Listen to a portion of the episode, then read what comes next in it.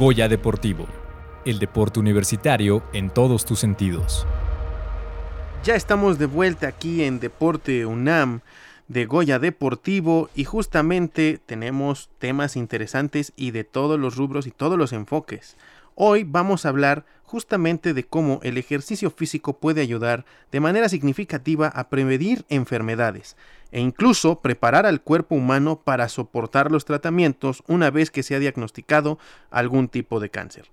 Sobre este tema hablaremos con la doctora Ana Cristina Contreras Barocio, quien cursa la especialidad en medicina de la actividad física y deportiva en la Dirección de Medicina del Deporte de la Dirección General del Deporte Universitario.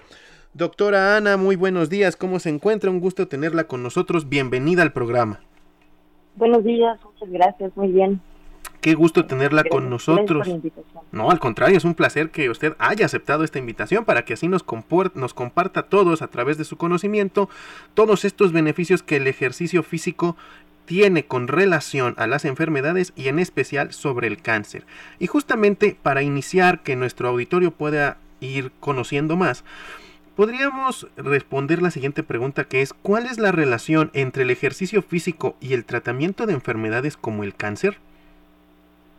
Pues eh, el ejercicio físico, eh, la actividad física, que es una forma de, eh, digamos, es como la base del ejercicio, em, que tiene muchísimos beneficios, pero no solamente en el cáncer, como bien mencionabas, eh, diabetes, hipertensión, obesidad, enfermedades autoinmunes como artritis reumatoide, lupus, es decir, tiene, tiene beneficios sobre prácticamente eh, cualquier enfermedad que conozcamos, porque prepara nuestro cuerpo antes tal vez de tener la enfermedad o durante la enfermedad para controlar ya sea síntomas, niveles de glucosa, qué tan alterada está la tensión arterial, es decir, tiene, digamos que es como, como podríamos llamarle como una cápsula mágica, que es algo que, que se buscaba al inicio cuando descubrimos como que existían las bacterias y los virus y demás.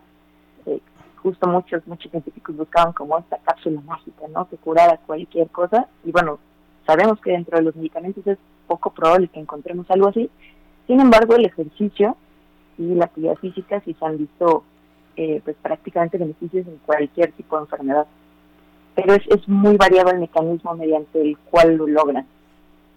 Ok, eso es muy interesante y es bueno que lo vaya conociendo nuestros radioescuchas porque justamente subestimamos a veces al ejercicio cuando debería ser no solamente un instrumento primordial para la prevención, sino parte de un hábito dentro de nuestra vida diaria, ¿no? Claro. Y en, en este tenor ya más específico, ¿Cómo es esta cuestión de que el ejercicio puede ayudarnos para soportar tratamientos contra el cáncer? Bueno, eh, lo que se ha visto, se ha visto prácticamente la mayoría en tipos de cáncer con mucha prevalencia, eso es importante eh, decirlo. Básicamente tenemos mucha, mucha información sólida para cáncer de mama, cáncer de colon, eh, son como los dos más grandes, los dos grupos más grandes de de cáncer donde tenemos mucha información. Pero bueno, en cuanto a esta parte, pues tenemos, eh, digamos que podemos dividir a nuestra evidencia, a nuestra, nuestro saber científico, en grupos como evidencia sólida, evidencia, digamos, más o menos buena, por ahí como moderada, y tenemos por ahí evidencia que va surgiendo, pero de la que todavía tenemos que seguir estudiando cosas. Entonces, en cuanto a beneficios del ejercicio con el cáncer, pues tenemos eh, eh, por la parte de la fatiga asociada al cáncer, que es un, tipo de cansancio que los pacientes tienen, independientemente a veces del tratamiento que están recibiendo. Es decir, son pacientes que se van a dormir y despiertan igual o más cansados que antes de irse a la cama y les cuesta mucho trabajo realizar las actividades de la vida cotidiana, ir al súper, bañarse, salir a pasear al perro, es decir, cosas que realmente no nos cuestan tanto trabajo a la población en general. Y lo que hemos visto aquí es que tenemos evidencia fuerte de un, beneficio como tal del ejercicio. Entonces, esta, por ejemplo, es una de las cosas más, más lindas que hemos visto en, en pacientes con, con cáncer que están llevando a cabo un tratamiento, ya sea con quimioterapia, radioterapia o medicamentos. porque eh, realmente no hay otra cosa que mejore la fatiga más que el ejercicio y el tratamiento con eh, psicoterapia, por ejemplo. Entonces, no hay un medicamento que se les vaya a quitar, no hay un alimento específicamente que lo vaya a hacer, es decir, una correcta alimentación, hacer ejercicio y tener esta parte de acompañamiento psicológico con expertos, eh, mejora, ¿no? Por ejemplo, esta parte de la fatiga. Algo más que hemos visto es que, eh, por ejemplo, eh, la calidad del sueño, por ahí empezamos a tener evidencia más o menos buena de que mejora con el ejercicio y también se ha visto que algunos efectos adversos de medicamentos como la quimioterapia o tratamientos como la quimioterapia pues disminuyen. Eh, vamos, no le vamos a quitar por completo las náuseas a alguien o diarrea o trastornos gastrointestinales, pero sí se sienten un poco mejor. Pienso que cuando uno se está sintiendo muy mal y nos dan la opción de decir, oye, puedes hacer un poquito de ejercicio, claro, siempre prescrito por, por un profesional, a lo mejor te sientes la mayor parte del día bien, por ahí tienes un bachecito, pero bueno, a mí me dicen del 100% que te sientes mal, a lo mejor le quitamos un 30, un 40, pues sería, sería bueno tomarlo. Ok, muy bien, eso es interesante que todos vayamos conociendo justamente. Ahora, dentro de estas investigaciones, ¿qué tipo de ejercicio es el que más prevalencia tiene en la mejor prescripción. Me refiero a ejercicio aeróbico o ejercicio de fuerza o ejercicio de flexibilidad. ¿Cuál sería desde las investigaciones y su experiencia en este ramo el que, si bien todos nos aportan beneficios, cuál sería el que nos dé los beneficios más idóneos, sobre todo para estas cuestiones dentro del tratamiento del cáncer? Claro, para el que tenemos más evidencia sólida es para el ejercicio aeróbico y es porque es el que más se ha estudiado. Cuando hacemos una prescripción del ejercicio, la parte del ejercicio aeróbico en general es un poco más sencilla, entre comillas, de prescribir. Y el ejercicio de fuerza puede ser un poco más complejo de llevar un récord, de, es decir, hacer que todos en el mismo estudio hagan el mismo ejercicio de fuerza, la misma intensidad. Entonces, al ser un poco más complejo de prescribir, tenemos menos evidencia, pero no quiere decir que potencialmente no tengamos beneficios. Pero si tuviera que elegir así, digamos, englobar un tipo de ejercicio, pues sería el ejercicio aeróbico de moderada intensidad.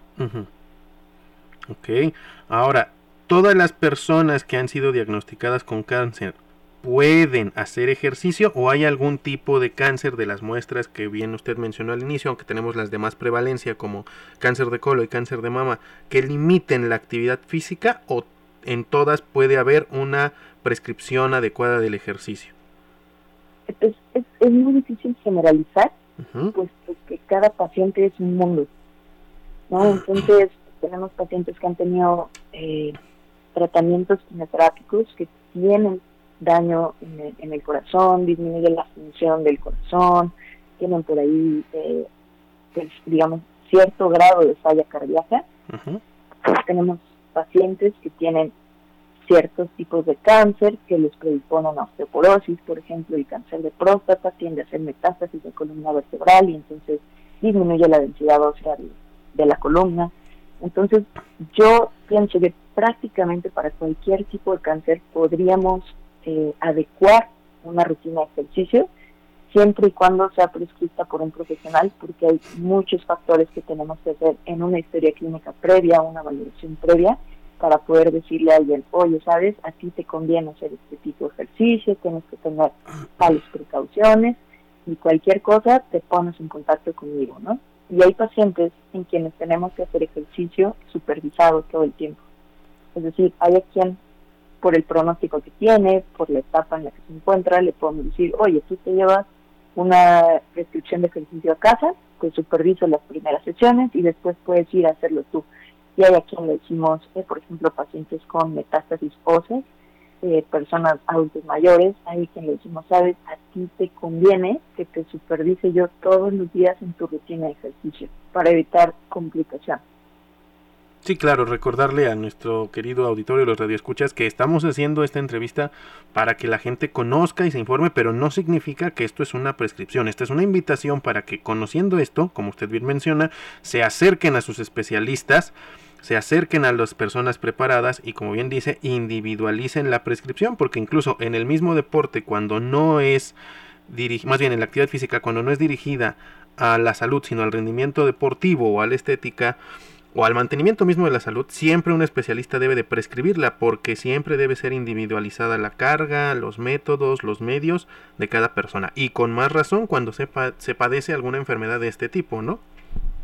Sí, sí, claro, como bien lo comentas, pues conviene, conviene saber que somos individuos, ¿no? A pesar de que existen guías que están hechas a nivel poblacional y nos dan indicaciones muy vagas, eh, por ejemplo, si agarramos una bolsa de pan, en la parte de atrás seguramente va a decir, haz ejercicio 30 minutos al día.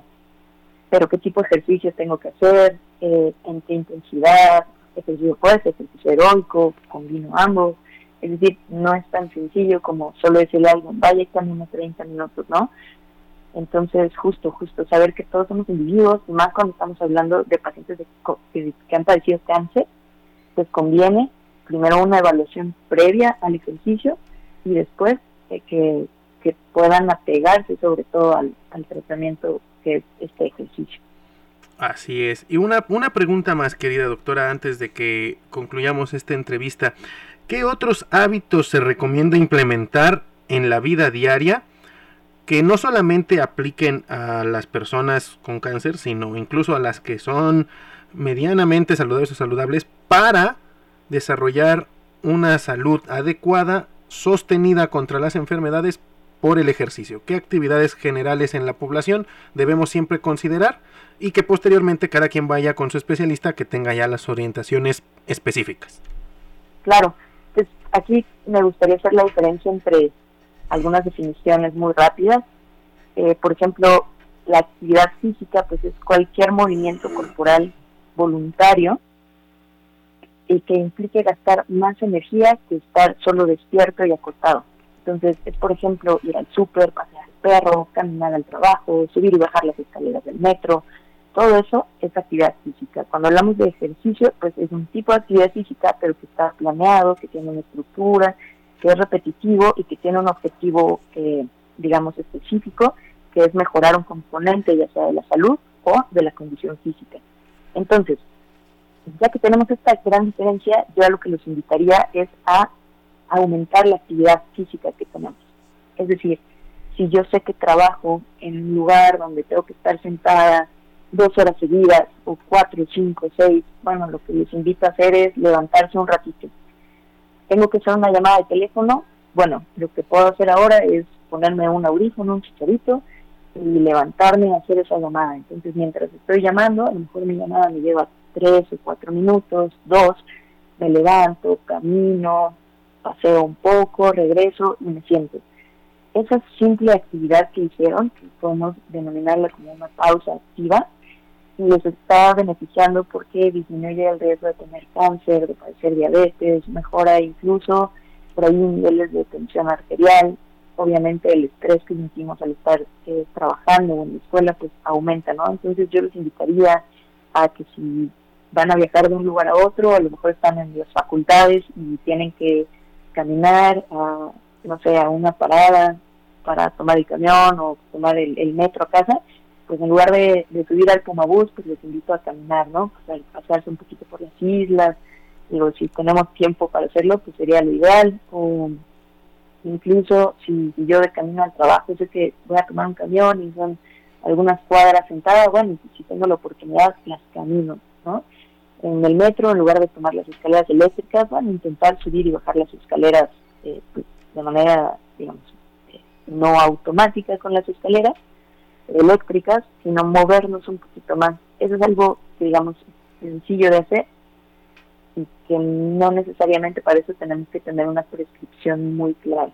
Exactamente. Pues muchas gracias, doctora Ana, por habernos compartido su tiempo. Desgraciadamente el tiempo se nos acabó, pero gracias por todas las indicaciones que nos acaba de dar, estas orientaciones para que podamos asistir con un especialista. Que tenga excelente fin de semana. Igualmente, muchísimas gracias, estén muy bien.